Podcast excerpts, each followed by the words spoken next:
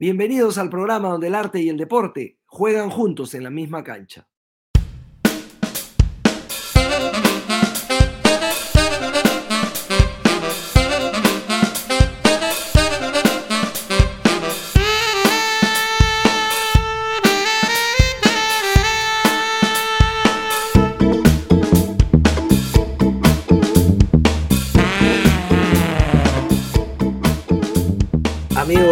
Conversaciones desde la Grada, estamos especialmente entusiasmados porque tenemos hoy en el programa a Andrés Ederi. Andrés es una mente brillante, no, no exageramos un ápice a la hora de decir esto.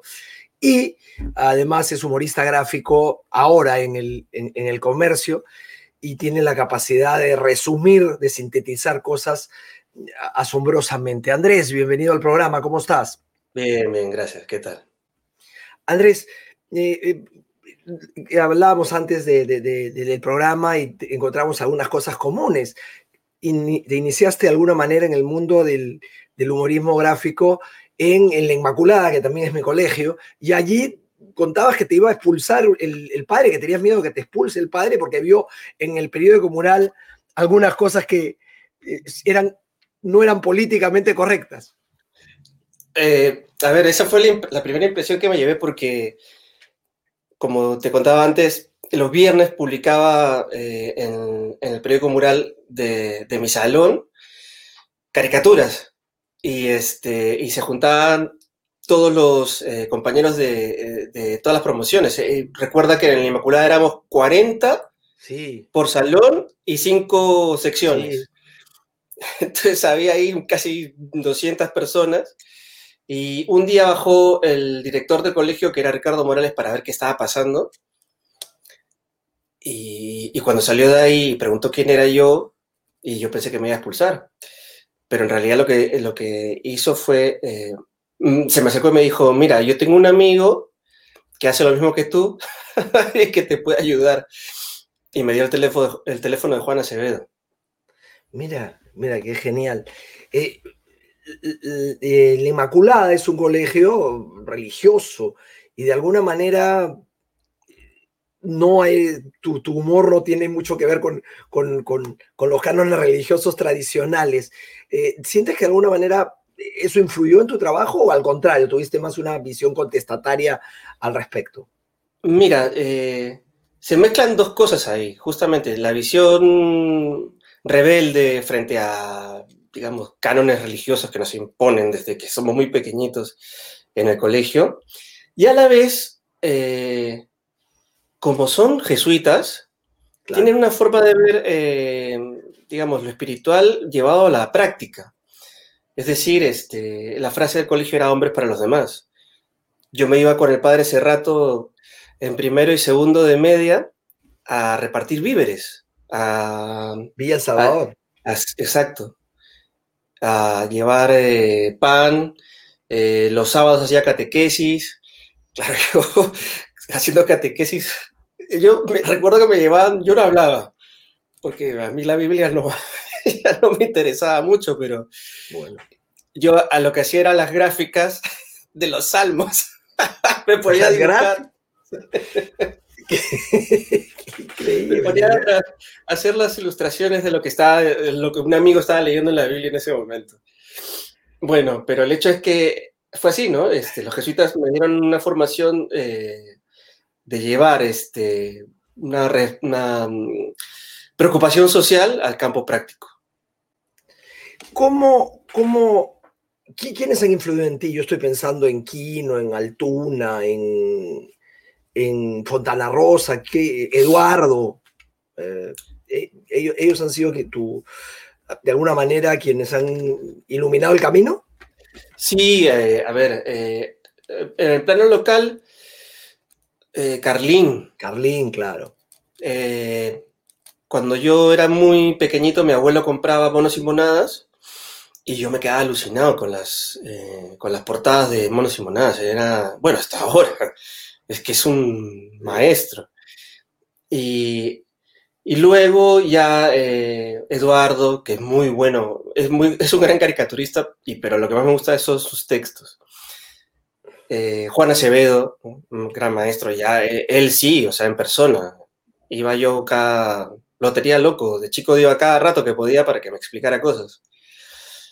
Y luego ya lo que sería eh, extranjeros, Kino, sin duda, Fontana Rosa, me encanta, me encanta. Eh, tengo aquí eh, todo Boogie y todo Inodoro Muy claro. Sí, que son unos libros así, y me los he leído, creo que todo Boogie tres veces.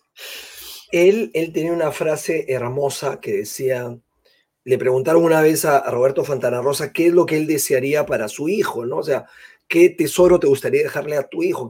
¿Cómo te gustaría que la gente viera a tu hijo? Él decía, a mí no me interesa ni que tenga una fortuna, ni que esté exitoso. Yo lo que quiero es que cada vez que mi hijo venga, se acerque, sus amigos sonríen.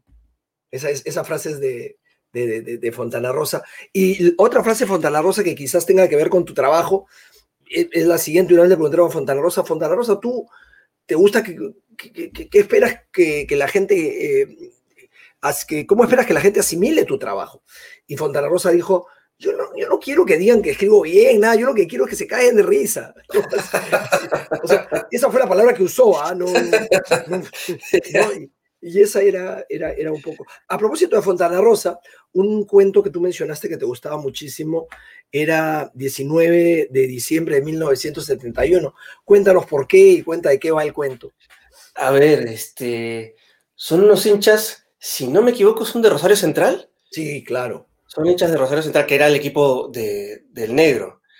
Y este, creo que tenían que jugar un partido eh, con River en la capital. Con, con claro, no, era, era, en la cancha River, pero contra Newell's, que es el equipo de toda la vida, los leprosos de Newell's, que eran un equipazo, ¿no? En el, claro, en el... Había un señor que cada vez que, que, iba al estadio sabían que ganaba su equipo. O sea, era el amuleto. Pero este señor ya no iba al estadio porque tenía eh, un problema del corazón. y que si le daba un, este, si tenía una, una emoción muy fuerte, este, se quedaba muñeco, como dicen aquí en España. Y este, y lo raptan. lo raptan, pero de una forma muy sutil, que es, eh, él toma el colectivo, lo que hacen es coger ese colectivo y los, todos los hinchas se disfrazan de, civiles para que nos, se tapan todas las camisetas, los gorritos se los quitan y el señor sube al colectivo, pero el colectivo en vez de llevarlo cinco cuadras más allá, se lo lleva 300 kilómetros a la capital. Y claro, este, lo meten al estadio, el señor ve el partido y se muere. la frase final es algo así como, pero no, no veas qué bonito se murió. Claro, más o menos. El viejo Casale, el viejo Casale. Lo secuestran al viejo Casale. Tú sabes que eh, Fontana Rosa, canalla, como le, dicen a los hinchas de Rosario Central, decía que Rosario Central no tenía historia, sino que tenía mitología. Ah, ¿no? Así, así se expresaba de, su equipo. ¿Tú eres muy hincha de algún equipo peruano de algún equipo en general? Mira, eh, de, siendo chico, eh, mis primos, eh, mira, que son, eh, mis primos son Reboredo y justamente ellos son Reboredo de primos directos del Reboredo del Cristal. Ah, mira, claro, de Renzo. Y con ellos me iba, de chiquito me llevaba al, Estadio de la Alianza y me hice de la Alianza básicamente por, por eso. Y ya después, cuando ya estaba en la universidad, ya dependía de mí mismo, eh, me iba con mis primos y con unos amigos más a Sur. Ah, mira, comando. Ajá. Claro, yo no era el comando, nada, yo era un infiltrado. Pero es que bravo, Sur era, era como cuatro horas de, de meterte en un gimnasio, porque no para, no para este, de moverse, coreografías, es alucinante. Terminas exhausto después de, de, ver un partido, sobre todo un clásico, en Sur. Y entonces, este, si no íbamos a sur, íbamos a, a oriente, lo más pegadito a sur, ¿no? Pero esa, esa fue la experiencia que tuve y yo recuerdo que coincidió con la época en que Pinto estaba en alianza para... Después de los 18 años. Exacto. Sí, sí, sí, por ahí. Fui a un clásico cuando Alianza llevaba 15 años sin campeonar. Y sucedió algo que me jodió, pero al mismo tiempo me, me, me pareció, me, me, asombró, me pareció muy, muy creativo, que fue que en Norte, de repente, ves que se abre, se abre toda esta masa gigantesca y dejan un círculo. Y entra un pata vestido con terno y después entra otro pata disfrazado de quinceañera. Y empiezan a, a corear el Danubio Azul. Entonces, es, eh, visualmente era impresionante. Y claro, el sur la gente estaba volviendo loca, pero yo estaba mirando eso como, ¿qué tal? Qué bueno.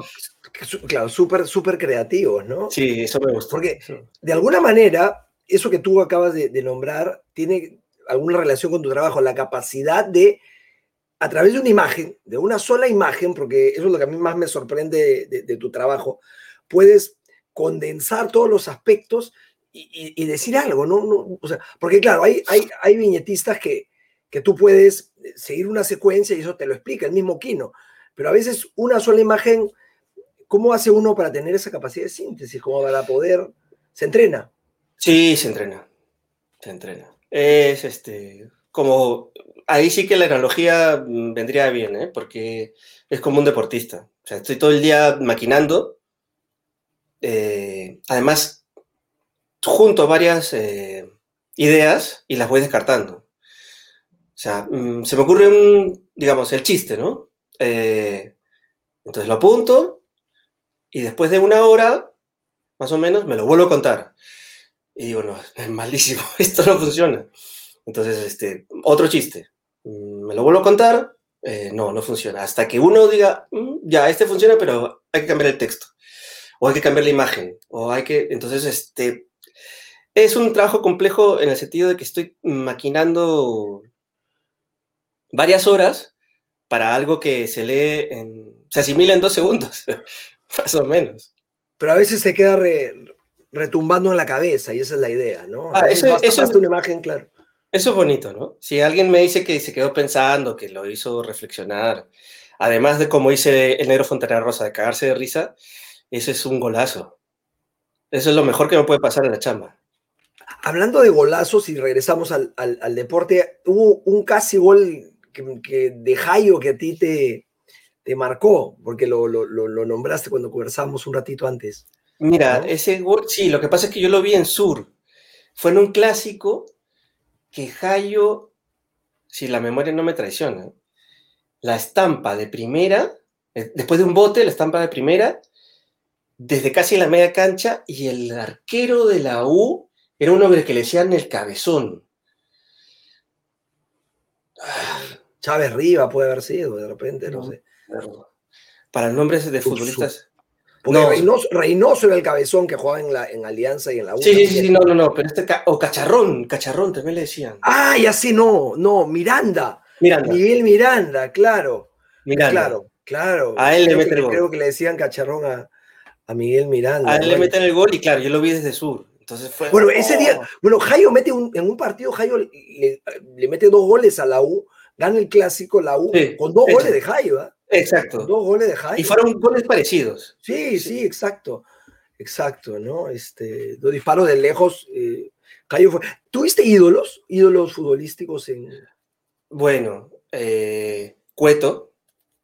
Cueto desde siempre. Eh, creo que es el que, que, mejor trata la pelota en toda la historia de lo que yo conozco de la selección. Sí. Mm, eh, luego, el Chorri, Puede ser. Sí. Aunque no clasificamos cuando estaba el Chorri, hubiese sido paja que estuviera el Chorri en el Mundial. Y hubiera sido justo para él, además. Sí, porque hizo todo lo que, o sea, se lo merecía. Él era la selección cuando estaba el Chorri. Eh, Cubillas también, por lo histórico, ¿no?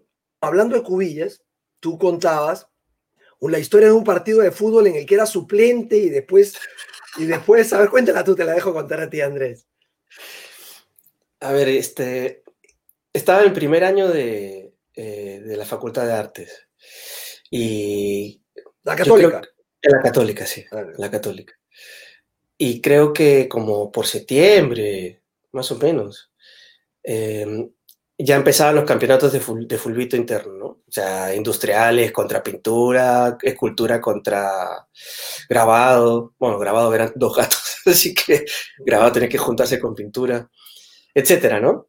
Y, eh, ah, claro, y claro, eh, y con edades, ¿no? O sea, los de primer año contra los de segundo, ya tercero, etcétera. y jugamos el primer partido contra eh, industriales. O el segundo partido, porque primero no me dejaron entrar.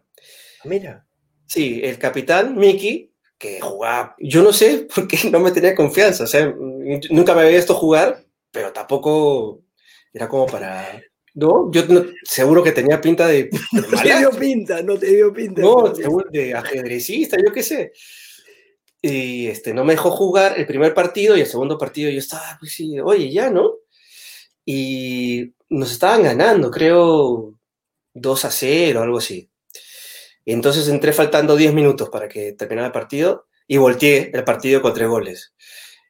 Y había una barra de, con la gente de nuestra, de nuestra, de, de, de pintura, chicos y chicas, sobre todo las chicas, empezaron a gritar, nene, nene, nene. Y me quedé con nene de chapa. O sea, tú jugabas bien. Había estado en, en la Inmaculada, si no juegas fútbol, te mueres. Porque éramos todos hombres, ya no, felizmente, pero éramos todos hombres y todo era, o sea, todo el patio era una gran cancha de fútbol gigantesca. Entonces ahí te... No, además, había jugado Fulvito 20 contra 20, ¿no? O sea, 20 contra 20 en una cancha. O sea, si, sí, si, no desarrollabas la habilidad ahí cuando. Si llegabas a tocar la pelota ya te podías ir tranquilo a tu salón. Y este, entonces, ahí jugando Fulvito, yo recuerdo que eh, en primaria era, era el que, lo que se denomina Lorna, ¿no?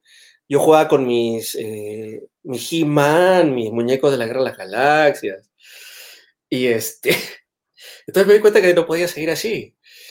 Y felizmente, en ese verano, que pasas de sexto de primaria a primero de media, unos chicos que eran mis vecinos, todos, un montón de chivolos de mi edad, los escucho un día jugar fulbito.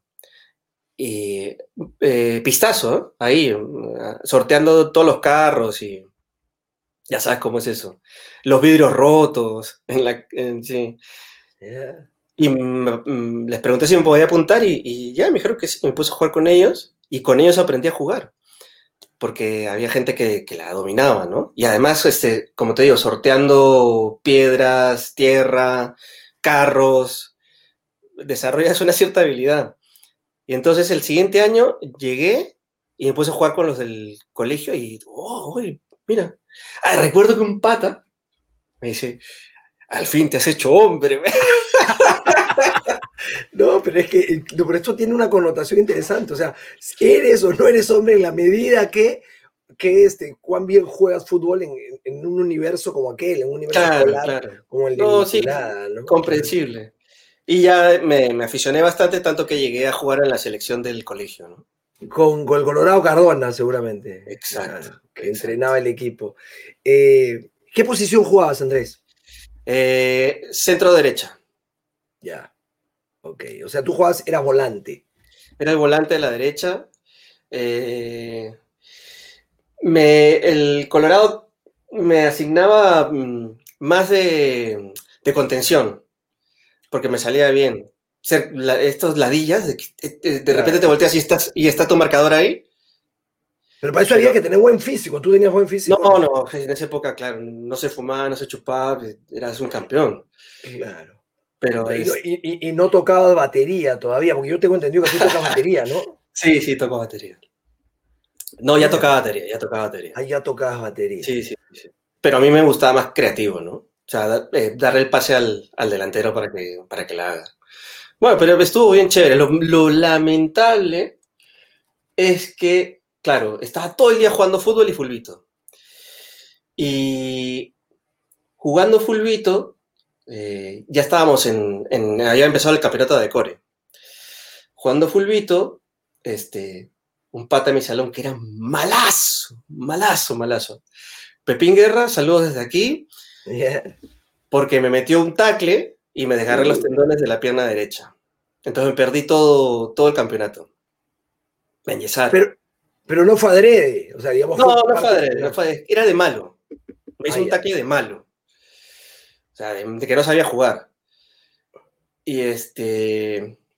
Me quedé sin jugar toda de core.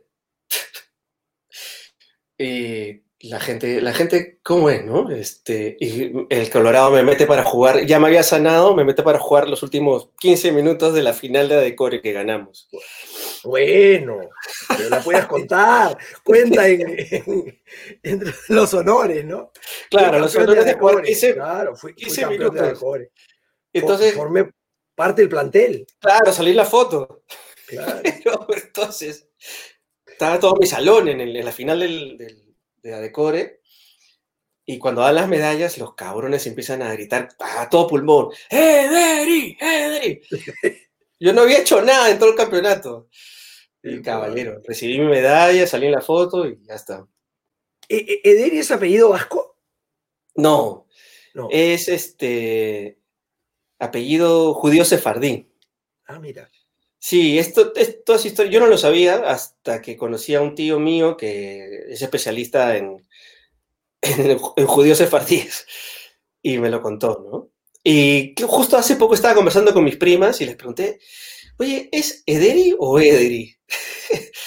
y me dije, y es, un, es un apellido que eh, está muy extendido en, en Iquitos. Hay un cementerio judío con muchos Ederis ahí. Entonces, lo que me explicaron que es Ederi es el, el, loretano y Ederi es ah, es la otra versión.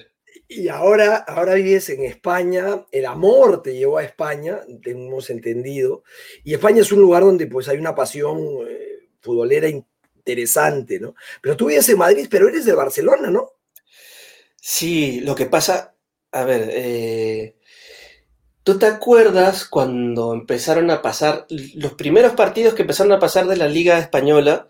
Creo que era en Canal 9 y era la selección donde estaba Romario, donde estaba Stoikov.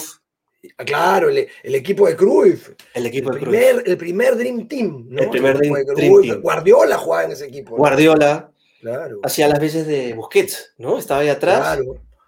Claro. Un equipazo. Entonces, ese, yo viendo ese equipo dije, ah, este, yo tengo que hacerme este equipo. a mí, Barcelona, ¿dónde quedará? Me imagino que en España, sí, pero no, mucho más no sabía.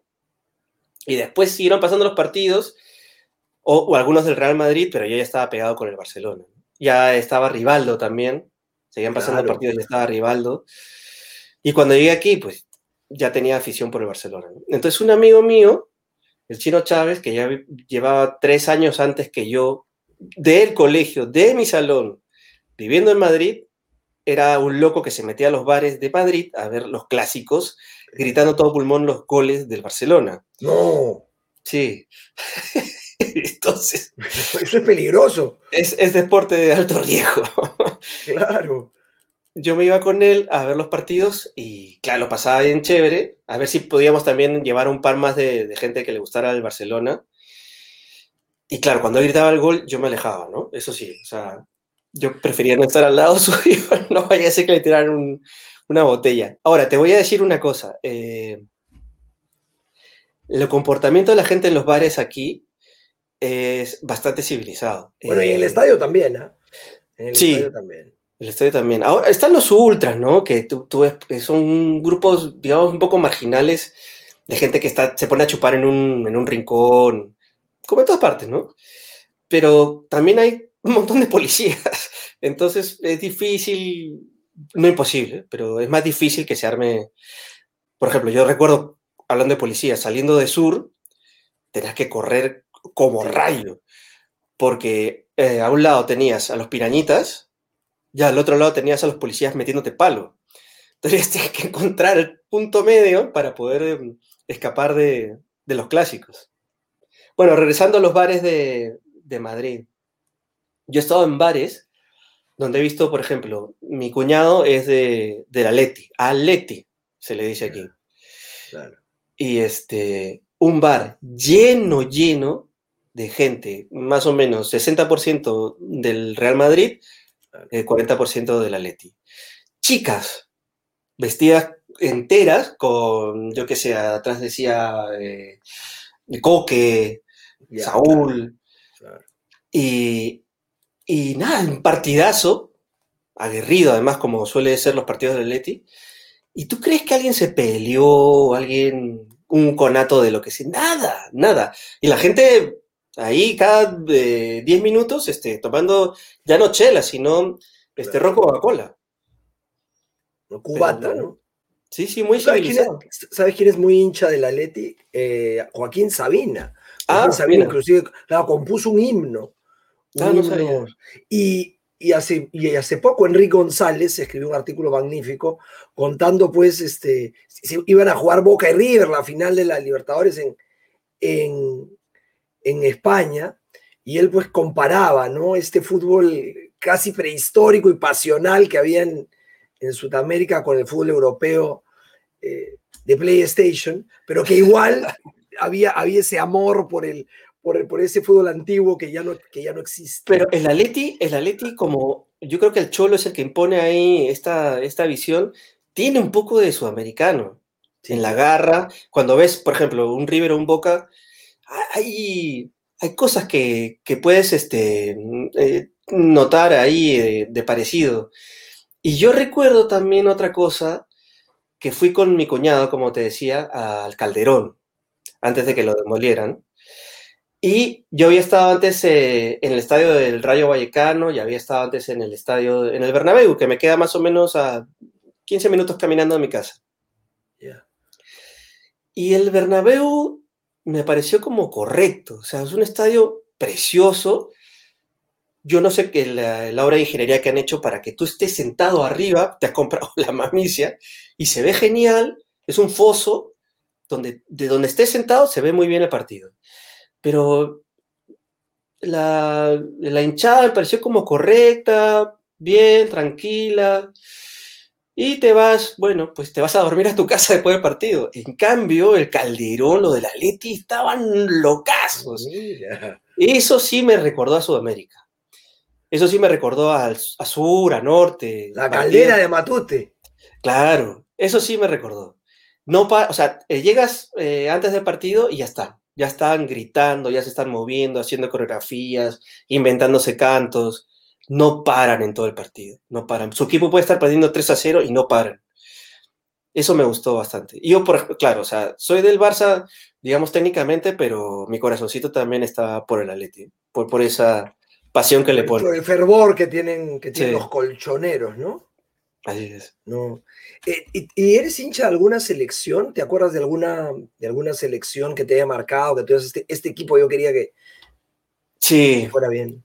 España del 2010. España del 2010, sí, que qué lindo jugaba, ¿no? Está, yo estaba enamorado de España 2010. Eh, me, me encanta. O sea, yo recuerdo, a ver, los españoles eh, o no sé si los madrileños, porque son los que más, con los que más estoy, tienen esta cosa de que, oye, te acercas y le dices, recuerdo una fiesta, ¿no? Eh, poco antes de que empezara el Mundial. Dije claramente, ¿eh? no quiero hacer, hacerme, hacerme pasar por pitonizo, pero dije, si con este equipo no ganan el Mundial, no lo van a ganar nunca, le dije a un pata. Y dijo, no, este equipo no va, no va a pasar de octavos, por ahí que cuartos. Y yo, bueno, entonces, este, justamente eh, viajé a Perú porque yo, antes de que tuviéramos hijos, me daba el lujo de irme un mes a Lima, haciéndolo coincidir pues con agosto más o menos, para estar con mi familia, ¿no? Y también para... Antes el internet no se usaba tanto, 2010, entonces también me gustaba conocer a redactores del diario, saludar, etc. Ya la pandemia, bueno, la tecnología y la pandemia ya están haciendo todo eso como imposible. Por ahora. Entonces, coincidió que me vi, todo el Mundial del 2010, el de las bubucelas, eh, en Perú. Ya. Y este, nada, me dio un poquito de pena porque básicamente me los veía solo, a veces con algunos primos, eh, pero yo estaba feliz. Yo estaba feliz porque me encantaba cómo jugaba esa selección. Eh, y la anécdota, bueno, para empezar, el mejor gol, el gol uno, de los goles que más me emocionó fue el gol que le mete Puyol a... El cabezazo. El cabezazo. Que es un pase de Xavi que ya lo habían hecho antes, si no me equivoco, en un clásico contra el Madrid. Que es que Xavi, ya es, un genio, la va a poner en el centro, sobre el punto de penal, y Puyol viene corriendo, como una locomotora. Entonces es un espacio en blanco, la gente no sabe qué está pasando y aparece este melenudo y ¡pah! la clava. A mí me encantó ese gol. Tú sabes que Piqué dice que él iba a cabecear, pero que de repente sintió que algo, algo, algo una tromba aparece. Lo atropellaba. claro. entre las lianas, cabecea. Sí, sí, sí. En la repetición, la pelota iba para, para Piqué, pero Puyol se lo, se lo de encuentro. Y este. Y el hecho es que no, eh, no eh, hice bien mi, mi fixture de vuelos de regreso a, España y me compré el vuelo el día del partido de la final. ¿No viste la final? Escucha, escucha. Voy al aeropuerto porque mi vuelo era, este, o sea, terminaba la final y salía el vuelo en los 90 reglamentarios. Me vi los 90 reglamentarios en uno de los bares del aeropuerto. Me vi los siguientes 15 minutos del suplementario. o sea, está con la maleta ahí entrando en la cola y así Y ya en el avión la gente se acomoda y el piloto dice, eh, eh, queridos este, viajeros, este, tengo la agrado de comunicarles que España es campeona del mundo con gol de Iniesta. Y yo, ¡conchas! Se estaba en el avión. Ni siquiera habíamos salido. Bueno, pero sí. Bueno, ese día, ese día Casillas fue fundamental. En el Mundial, Casillas es fundamental, tapa un penal, le, tapa un penal a Paraguay. Y después lo increíble es que el primer partido de España en esa copa lo pierde contra Suiza, ¿no? Sí, sí, sí, recuerdo, empezaron mal empezaron mal. Eh, y, lo, y, tú pensabas, eh, casi siempre, casi todos los partidos terminaron ganando los 1 a 0. Sí. ¿No? Este, Villa se convirtió en fundamental porque metió casi todos los goles de, mm, para que llegara a la final. Y claro, ese pie que le saca a Robin. Claro, casi. Ese es fundamental. Creo que hay un empujón de Puyol antes, no me acuerdo, o puede ser en otra jugada, que pudo haber sido penal. Y creo que como la siguió Robin, ya este, se salvó. Y mira, eh, aquí el pobre Casillas eh, pasó de héroe a villano, porque cuando llegó Mourinho, sí. Eh, se llevaba muy mal con Casillas y hubo una como campaña de desprestigio y me pareció que mm, no se le hizo justicia a Casillas. Siendo yo de, o sea, yo no siendo el Real Madrid, pero me parecía, oye, varias cosas que ha conseguido el Real Madrid ha sido gracias a Casillas, pero bueno, en fin, cada afición sabrá lo que hace. Un arquero con reflejos, con reflejos felinos, ¿no? Pero tú, bueno, eh, estando en España también no sientes que hay este respeto enorme por, Rafael Nadal. ¿Qué, te produce a ti el, ah. tenis de Nadal? Mira, yo no soy muy, muy de ver tenis. Lo veo, ¿sabes, ¿sabes cuándo veía los partidos? Mi suegra es de esas personas que si Nadal está jugando un torneo en Japón, se despierta a las 3 de la mañana para ver el partido completo. Entonces, las veces que he visto a Nadal jugando un partido completo ha sido con mi suegra en su casa. Aquí hay devoción por Nadal. O sea, eso no tiene color. Eh, lo adoran. Para, es, un, es, un héroe como cuando llegué aquí, el que era el héroe, por ejemplo, en ese momento, era este, ¿cómo se llama? El asturiano, el, el de Fórmula 1. Alonso. Alonso. Fernando Alonso. Fernando Alonso. Cuando llegué, Alonso era, ocupaba el lugar de, de Nadal, ¿no? Ahora va a regresar Fernando a la, a la, a la Fórmula 1. ¿Te gusta ese deporte o no? Hombre, O sea, no soy... Te gusta el fútbol, pero ¿qué, qué, qué- qué otro, qué otro deporte te, te, te- gusta o se te sientas a ver? O... A ver, eh, tenis, me puedo ver un partido completo. Eh, básquet, puedo ver un rato. Eh, yo sé que es súper complicado, pero a mí lo de meter la pelota en un aro, es que mm, me, mm, o sea, me imagino que todo lo demás, eh, las estrategias de, de- de- mm, Pero no, no sé apreciarlo. No sé apreciarlo. Respecto a lo del hinchaje blanquiazul y catalán eh, del Barcelona, digamos, ah, ¿te gustaría trasladarlo, trasladarlo a, a- a- a tus hijos o, o- o que ellos decidan? Mi hijo de seis años estuvo hasta hace poco, eh, desde los cuatro hasta poquito más de tres años, hasta los seis, en clases de fútbol. ¿Ya? Eh, le, encantaba eh, todo lo que era este, los ejercicios que te pone el, profe, eh, los conitos, llegar hasta el punto, darle el pase, regresar, todas esas cosas le gustaban mucho.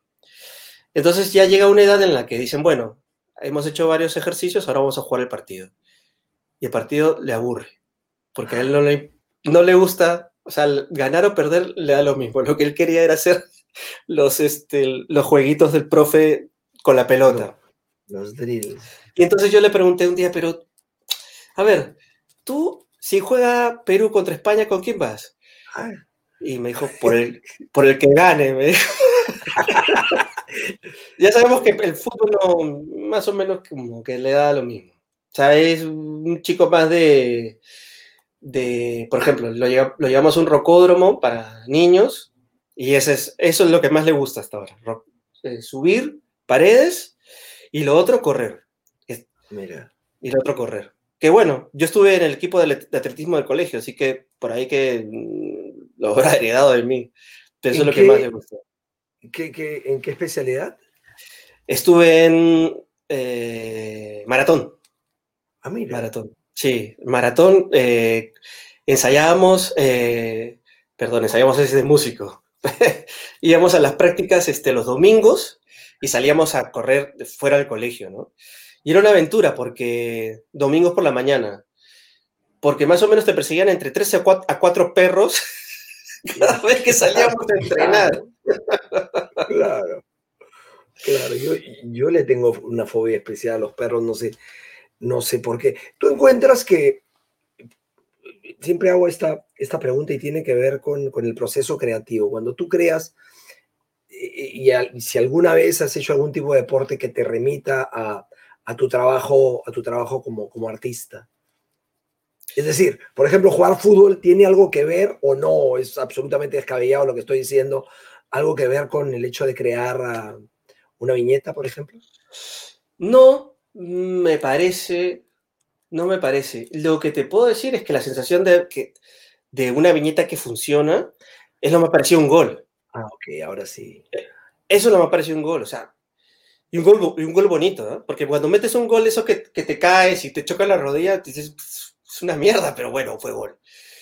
Pero cuando metes un gol que te llevas a dos y la clavas al ángulo, es igualita la sensación de una viñeta que funciona. ¿Y cómo sabes que una viñeta funciona? O sea, ¿es algo personal o se lo das a leer a alguien primero y tienes esa validación, digamos, de tu esposa o de alguien que dices, ya, si a ella le gustó, me gusta, ¿está bien o, o no? A ver, ella eh, conoce la, la política peruana, pero tampoco es especialista, ¿no? Mucho más especialista podría ser cualquier eh, peruano de- del día al día. Entonces, este, la, la primera parte, por sentir que es un golazo la viñeta, es que me gusta a mí. Yo digo, esta, esta, es, esta es. Y la otra parte me la da las redes sociales, que es cuando recibo eh, la respuesta de la gente, ¿no? Los números de likes, los comentarios y la cantidad de troles que se pican. Todo eso te da la viñeta golazo, ¿no? ¿Cómo no ser, a ver, cómo, cómo no contarle todo al, al- a quien ve la viñeta y dejar que él ponga, eh, los, rellene los puntos suspensivos que tú le dejas para que llene. Ya, ese es, ese es este, un, mira, ese es un punto interesante porque llega un momento en que yo creo que la, la viñeta está resuelta y después viene, ¿y si no me entienden? Claro. Y si no la entienden, tal vez tendría que poner un textito. Pucha, pero tampoco es que, o sea, la gente, hay que forzar un poco la maquinaria también, ¿no? Hay que... Eh, España, España te ha dado, porque claro, hablábamos de que, de que de chico habías tenido una formación religiosa en, Inmaculada, como yo, pero luego España es más bien directo. O sea, tú sientes que, es decir, por ejemplo, en España no te dicen, ponme un, vas a un, a un bar y no te dicen, ponme un, un cubata, por favor, no, te dicen, ponme un cubata, ¿no? O sea, no hay el por favor. Entonces, de alguna manera, te ha, te ha limado eh, pudores el, el, el, vivir en España para, para tu humor. Mm, mira, eh, la, lo primero que me chocó eh, y a la vez me, me sirvió como, como aliciente fue que en, en España, eh, gente como yo, hay muchísima. Humoristas gráficos, dibujantes, ilustradores, y de calidad de, eh, una gran calidad. Entonces yo llegué y dije, pucha, tengo que forzarme porque, mira, ¿Hiciste, mira, hiciste una comparación futbolística, estuve revisando, revisando material y hiciste una comparación futbolística. Es como pretender jugar en el, en el Barça y yo había jugado en, en segunda, en. Claro. Claro, más o menos es eso, ¿no? O sea, este, a ver, si, si yo quiero eh, sentir que al menos estoy jugando en primera división, no puedo seguir eh, eh, jugando como si estuviera en segunda, ¿no? O en segunda B. Ese fue el primer choque y fue una cosa que, me animó, ¿no? Y mira tú, yo llego aquí, veo el ejemplo de, digamos, compañeros de profesión, que hay muchos que son, digamos, regulares y hay muchos que son buenísimos, que dije, hay, algo, algo hay que hacer, ¿no? Entonces me empecé a esmerar, esmerar, esmerar, y de repente tenía yo, pues, dos espacios en Perú. Era Somos y era gestión, publicaba yo en gestión. Y de repente empiezo a, a tantear en otros espacios, en Perú 21, eh, en mismo Somos, en vez de humorista gráfico, también ilustraciones. Y me empiezan a decir que sí, que sí, que sí, que sí. Y, y no solamente que sí, sino que me dicen, oye, otra, se ha abierto otra sección, ¿puedes hacerla? Oye, este, va a mandar este, eh, tal escritor este, un texto, ¿puedes ilustrarlo? Y me vi, un momento me vi desbordado de trabajo. Llegó un, llegó un momento en que no salía de mi casa, porque claro, las ediciones eh, de los diarios son todos los días y tenía que dibujar todos los días. Eso fue muy bueno porque era el fruto de, yo creo que del ambiente, ¿no? Había, mmm, ahora yo no digo que sea Picasso ni nada, pero pasé de, jugar, a, de jugar en segunda a, un nivel un poco más profesional. Y respecto al humor, sí también me ha dado una pauta, ¿no? Aquí el humor es, es tacle, tacle es la cara. Okay, en, sí, en Perú somos mucho más eh, sutiles. Eh, entonces, y recuerdo que quise asimilar ese humor no solamente es humor, sino que a veces también se me pegó un poco a la personalidad. Y cuando iba a Lima y hablaba con gente que me estaba atendiendo en un restaurante y trataba, no por, o sea, no lo hacía por, por ah, que soy español, que vengo de España, sino porque se me había pegado un poco y veía que las caras de los que me atendían como, ¿y este qué le pasa? ¿no? Claro. Que es como, tú vas ahí y como tú dices, ¿no? Dame cobata. Claro, claro, claro. Entonces, una vez que ya moderé todo eso, que encontré el punto en medio, no solamente para tratar a la gente, sino para, para lo que es el dibujo, llego a esa conclusión, ¿no? ¿Doy el dibujo este, en cucharitas o, o te sirvo el plato y tú, y tú ya verás, ¿no? Claro, las dos últimas. Una tiene que ver con eh, si, si, en tu vida diaria la gente considera que eres alguien que se toma las cosas con humor? A ver. Eh, y si tú lo consideras también, por supuesto, ¿no? Yo intento. Yo intento. Los, a ver, mi hijo mayor me saca de cuadro. Lo que, a mí se me viene la imagen de Homero Simpson con Bart cuando la ahorca. ok. Es tremendo. Porque es tremendo, o sea, es tremendo. Es este. Estás en la calle con él y de repente volteas y ya no está. Ya no está. Claro. o estás en una casa, ¿no? Acabas de entrar a una casa y de repente ves que se ha trepado a lo más alto de una lámpara o lo que sea. Bueno, así es mi hijo. Es un encanto, pero me vuelve loco. Entonces, con él no puedo usar el humor, o sea, no puedo reír, porque es contraproducente. Pero tampoco, o sea, y, a mí lo que se me sale es, ¡ah! trato de, es, bueno, se va aprendiendo, ¿no? Trato de ir por el término medio. No hay manual para padres. Sí, pero en general, este, sí, sí, o sea, como he hablado contigo ahora, es como soy con mis amigos, con la familia, porque eh, tomarse las cosas en serio, ya hay mucha gente para tomarse las cosas en serio. Yo prefiero optar por, por otro camino. Eh, no vale la pena tomarse la, la vida muy en serio. o sea, mientras tú hagas lo que tengas que hacer, tu trabajo, cuidar a tus hijos y no joder la vida a nadie, ya es suficiente, ¿no? Con eso ya te vas al cielo, como, es, como nos dirían los jesuitas del cole. La última, después de haber disfrutado de una charla, la verdad, eh, muy, muy interesante, muy entretenida, muy graciosa, eh, tiene que ver con, con, un trabajo que hiciste, una exposición que hiciste tú, que no remetía al humor, sino más bien a, a, Andrés. Eh, es, es, más íntima, es más a, recuerdos familiares, una exposición de cuadros personales. Cuéntanos un poquito. A ver, este, tuve la oportunidad de, ya hace unos cuatro años creo, eh, hacer una exposición en el Virrey. Eh, la librería que está ahí en, eh, frente a las, a las, ex brujas de Cachichi, creo que ya la vendieron. Y este, creo que es la calle. Ajá. Y son ilustraciones que tenía yo, digamos, había juntado de varios, unos tres, cuatro años, relativas a dos cosas que me, como que me llenan mucho.